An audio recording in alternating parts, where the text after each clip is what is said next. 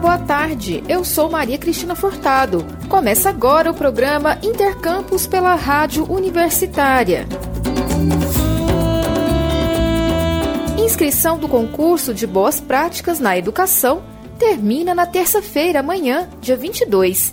Mais detalhes na reportagem de Gabriel Correia. Termina na próxima terça-feira o prazo das inscrições para o primeiro concurso de boas práticas na gestão dos órgãos educacionais pelo país. A ideia é estimular e premiar ações de diferentes órgãos, além de entidades vinculadas, como fundações, institutos e universidades federais. Os trabalhos podem ser inscritos em seis categorias: aprimoramento da integridade pública, transparência e participação social, fortalecimento da gestão de riscos e dos controles internos, ouvidoria, atividade correcional e aplicação da lei anticorrupção e, por último, auditoria interna. Cada inscrição pode citar duas iniciativas. As duas melhores práticas em cada categoria serão premiadas. Os interessados devem enviar um formulário preenchido até o dia 22 de agosto e o resultado do concurso deve ser publicado no final de outubro. Os detalhes do primeiro concurso de boas práticas estão no endereço gov.br/mec. Da Rádio Nacional em São Luís, Gabriel Correa. A partir de hoje, a cidade de Senador Canedo, na região metropolitana de Goiânia, recebe o projeto Caminho das Águas Itinerante, iniciativa que abrange diversas escolas públicas da cidade, dentro de um circuito que reúne ações de promoção da educação ambiental para crianças e professores. O jornalista Delfino Neto conversou com o coordenador de projetos de uma das promotoras da iniciativa. Vamos ouvir a entrevista. Projeto itinerante em escolas de Senador Canedo usa realidade virtual para conscientizar sobre o uso da água. A partir do dia 21 de agosto, a cidade de Senador Canedo recebe o Caminho das Águas Itinerante, iniciativa que abrange diversas escolas públicas da cidade. Para explicar para a gente sobre essa iniciativa, convidamos Lucas Caetani, coordenador de projetos da NTIX. Obrigado, Lucas, por falar com o público ouvinte da Rádio Universitária. Boa tarde, pessoal. Como vocês estão? Tudo bem? Tudo bem. Eu te agradeço pela oportunidade de estar aqui com você. Tudo bem, boa tarde, obrigado. Nós quem agradecemos. Lucas, o que é o Caminho das Águas Itinerante? Bom, o Caminho das Águas Itinerante é um projeto multicultural que vi vai viajar aí para a cidade de Senador Canedo agora no mês de agosto. É, nós temos, como vocês falaram, um foco principal conscientizar as crianças e professores sobre o uso consciente das, da água. E isso vai ser feito através de uma série de atividades, tá? Nós temos um caminhão interativo, que ele tem uma cenografia exclusiva do projeto, onde esses alunos vão poder visitar essa cenografia dentro do caminhão, ali dentro da carroceria do caminhão, e conhecer um pouquinho mais sobre o processo de tratamento da água, a importância da água, é, o consumo consciente, como essa água é filtrada na natureza. Nós temos algumas atividades também fora do caminhão. Então, nós chamamos isso de circuito. Então, esse circuito começa na quadra das escolas públicas e esses alunos vão conhecer ali todo esse processo, tanto dentro do caminhão, com infográficos, informações, atividades práticas e realidade virtual quanto fora do caminhão também, com uma série de jogos e atividades, todos direcionados a essa temática da conscientização. Então é um caminhão, né? Uma, uma ação feita dentro de um caminhão. Isso. Dentro de um caminhão nós, nós montamos aí essa, essa cenografia interna com marcenaria, adesivação e tudo mais.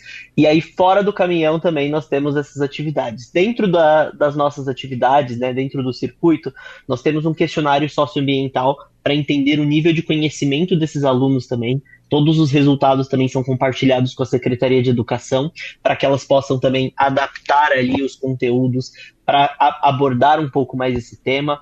Nós temos experiências de laboratório também mostrando aí o processo de filtragem da água. Nós temos alguns vídeos interativos sobre tratamento de água uma estação de realidade virtual, jogos colaborativos ali com lonas gigantes, onde os alunos são os pinos, também tudo relacionado a essa temática, e uma oficina criativa de reciclagem e a exibição de uma peça teatral com linguagem lúdica, também concluindo ali todo esse aprendizado para os alunos. E essa ação vai percorrer quantas escolas e vai atingir quantos alunos e também professores na cidade de Senador Canedo? A nossa meta é passar por nove escolas, né? Nós teremos dez dias é, dentro da cidade.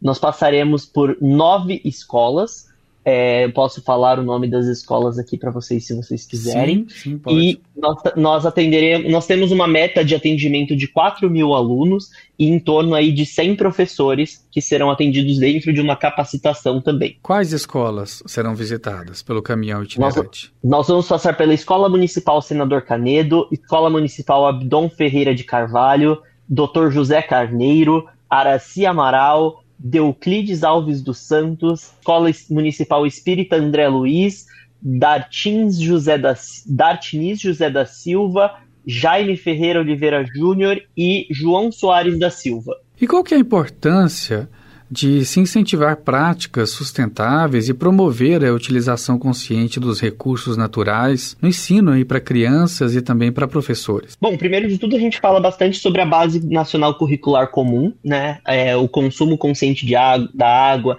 e preservação do meio ambiente estão no currículo das escolas.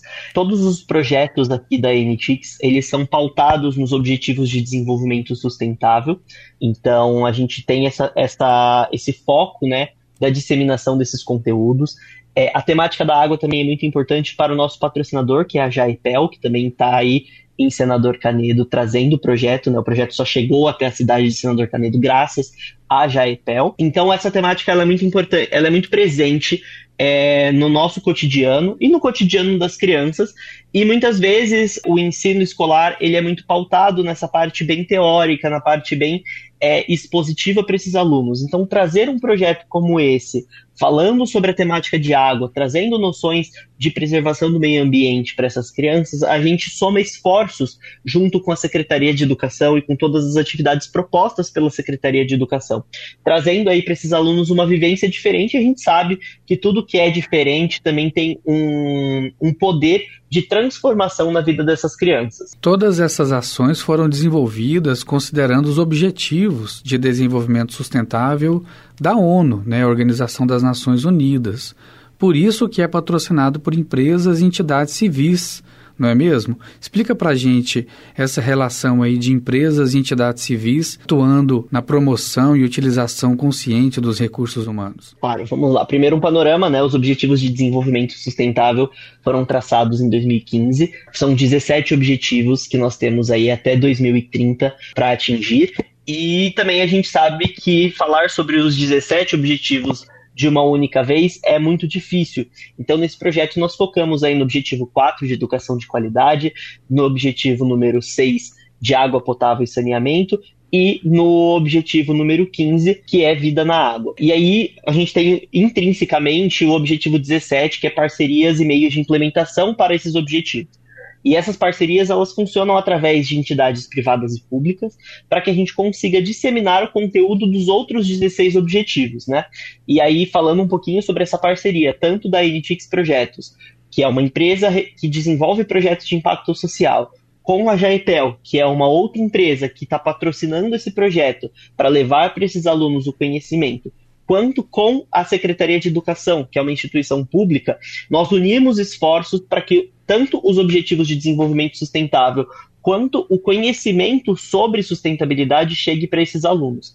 Então, a parceria é, entre, essas, entre todas essas instituições tem um foco principal de promover o acesso para esses alunos a projetos de qualidade como o Caminho das Águas.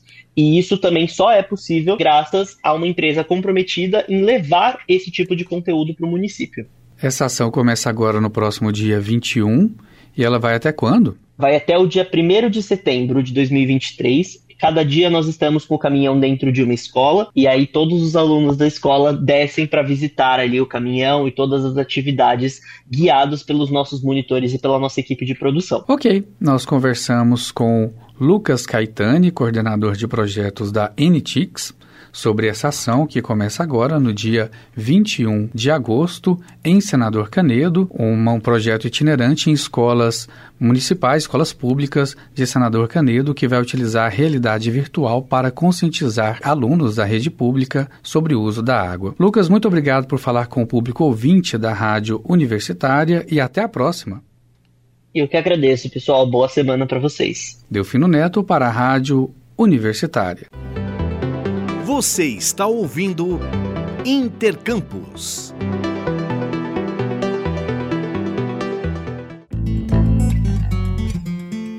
Sistema de Bibliotecas da UFG realiza evento na próxima quinta-feira, dia 24, em comemoração ao Jubileu de Ouro da Biblioteca Central. As festividades dos 50 anos serão no auditório da Biblioteca Central em dois momentos, das 8h30 da manhã ao meio-dia e das 4 da tarde às 6 da noite. Na programação estão incluídas apresentações culturais e a inauguração oficial da exposição Biblioteca Central 50 anos. Uma sessão especial na Câmara Municipal de Goiânia homenageou os colaboradores e participantes do projeto Politizar Goiânia UFG na última quinta-feira. A honraria ocorreu a partir da propositura do vereador Romário Policarpo. Durante a solenidade, os participantes receberam um diploma de honra ao mérito. Além dos vereadores mirins de 2023, foram agraciados os coordenadores, monitores, palestrantes, professores, diretores e colaboradores das três edições do projeto na Câmara. A reitora da UFG, Angelita Pereira de Lima, observou que neste ano o Politizar completa 10 anos e ressalta que a iniciativa desenvolve ações, forma pessoas e mobiliza a juventude para a política. A reitora complementa dizendo que esse projeto é uma marca da UFG já estabelecida e patenteada e que ocorreu o mesmo êxito também na Assembleia Legislativa. O coordenador do Politizar GIM e professor da Faculdade de Ciências Sociais da UFG, Frederico Henrique da Rocha, explica que a proposta da homenagem surgiu da presidência da casa, em vista do sucesso do projeto. Laura Teixeira, estudante do Colégio Fractal, foi eleita democraticamente a presidente da casa durante a simulação. A vereadora simulanda, pelo partido MDB, também teve momento de fala na sessão e, além de agradecer pela experiência, falou da importância do politizar para a juventude goianiense. O Politizar GIM é um projeto de extensão da UFG em parceria com a Câmara Municipal de Goiânia e tem como objetivo a formação política de estudantes do ensino médio por meio de atividades de simulação parlamentar acerca do papel do vereador. Visa também aprimorar a relação entre Estado e sociedade civil e assim proporcionar experiências práticas do processo político municipal para os jovens. Grupo de pesquisadores de universidades do Rio Grande do Sul fez uma descoberta que impactou o mundo da paleontologia. Quem traz mais informações é o jornalista Daniel Ito um grupo de pesquisadores do Rio Grande do Sul fez uma descoberta que impactou o mundo da paleontologia. Trata-se do fóssil de um animal pré-histórico que viveu no Triássico, o mesmo período em que os primeiros dinossauros caminhavam pela Terra. Ele foi batizado de Venetoraptor e é um parente dos pterossauros, aqueles répteis voadores que aparecem nos filmes. O Venetoraptor foi encontrado em 2022 por pesquisadores de diferentes países em um trabalho liderado pela UFSM, a Universidade Federal de Santa Maria, na região central do Rio Grande do Sul. O fóssil foi escavado no município vizinho de São João do Polesine. Um dos coautores do estudo é Maurício Garcia, doutorando no Centro de Apoio à Pesquisa Paleontológica da UFSM. O pesquisador lembra que a equipe toda comemorou muito ao perceber que o fóssil estava em ótimo estado de conservação. Primeiramente estava aparecendo apenas alguns elementos, né, principalmente ali da perna, e aí conforme a gente foi escavando ao redor foi aparecendo o restante do material. Da cabeça do animal tem algumas vértebras, né, então os ossos da coluna e do pescoço, tem partes do braço dele e partes da perna, né? Então eles estão num estado muito bom, que permite que a gente consiga analisar as estruturas, né, consiga avaliar com bastante precisão como eram as características dele. O Venetoraptor não era um dinossauro, mas sim um parente dos pterossauros. Apesar disso, ele não voava, mas sabia correr muito bem sobre as duas patas traseiras. O animal tinha cerca de um metro de comprimento da cabeça à ponta da cauda e pesava menos de 10 quilos. Mas o Venetoraptor também apresentava algumas características físicas bem diferentes em relação a outros répteis do mesmo grupo, e esse detalhe chamou a atenção da comunidade científica internacional. Por isso, a descoberta gaúcha foi destaque na capa da última edição da revista Nature, a publicação científica mais prestigiada do mundo, como destaca Maurício Garcia. Esse nosso animal aí, ele, ele apresenta um bico, como eu falei, ele tem a mão preservada, que é diferente da mão que está preservada em outros arquipetídeos, então mostra que esses animais, apesar de eles serem proximamente relacionados, né, esses arquipetídeos, eles ocupavam nichos bem diferentes, assim, mais distintos ainda do que os próprios dinossauros que conviviam com eles. Então, isso é algo que foi um tanto inesperado, né? Foi um resultado da nossa análise que a gente realmente não estava esperando. Ainda segundo o pesquisador, as formações geológicas da região central do Rio Grande do Sul fazem de lá uma das áreas mais propícias do mundo para estudar fósseis do período Triássico. Com a descoberta do Venetoraptor, agora a região deve ganhar ainda mais interesse dos paleontólogos. Do Triássico surgem várias das linhagens que hoje em dia dominam os ecossistemas, né, pelo menos em questão de vertebrados. Se alguém quiser estudar a origem dos dinossauros, vai ter que olhar os fósseis que a gente tem aqui. Se alguém quiser estudar a origem dos crocodilos ou das linhagens próximas aos crocodilos, vai ter que estudar esses fósseis que são encontrados aqui. Dos mamíferos também, a mesma coisa. A gente tem aqui, todo mundo que quiser estudar a origem de vários desses grupos tem que vir aqui ver os nossos fósseis, né? Não é que também não sejam encontrados fósseis parecidos né, em outros lugares do mundo, mas aqui a gente tem uma abundância e uma preservação que são fantásticas. O nome do Venetoraptor é uma homenagem a Vale Vêneto, uma localidade turística de colonização italiana que fica em São João do Polesine, o município onde o fóssil foi encontrado pelos pesquisadores da UFSM. Com sonoplastia de Jailton Sodré, da Rádio Nacional em Brasília, Daniel Ito.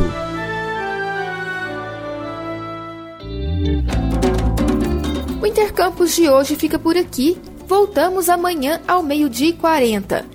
Nossa programação você acompanha pelo rádio nos 870 AM, pela internet no site radio.fg.br ou pelo aplicativo Minha UFG. Nos trabalhos técnicos de hoje contamos com Ana Cláudia Rezende e George Barbosa. Obrigada pela audiência e até mais.